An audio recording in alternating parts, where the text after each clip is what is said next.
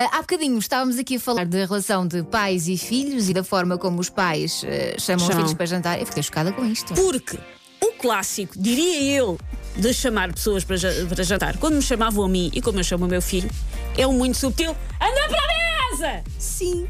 É Na hora de Anda, jantar. anda comer o comer! Oh, eu estou a falar cheia, está na Sim, hora. já te disse, desliga. Pronto.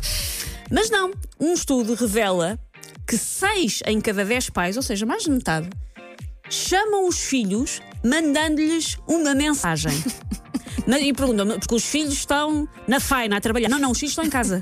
Na faina, claro.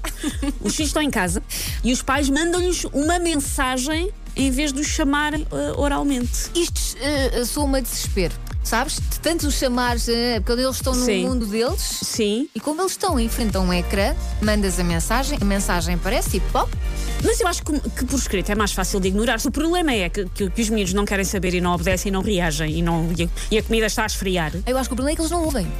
Pois, calhar não. Os meus, quando estão no seu mundinho, estejam a fazer o que, o que estiverem a fazer, às vezes mesmo a fazer um puzzle. Eu acho que a solução é arranjar uma bola de vôlei e atirar-lhes à cabeça. Uma bola de vôlei não magoa, caramba!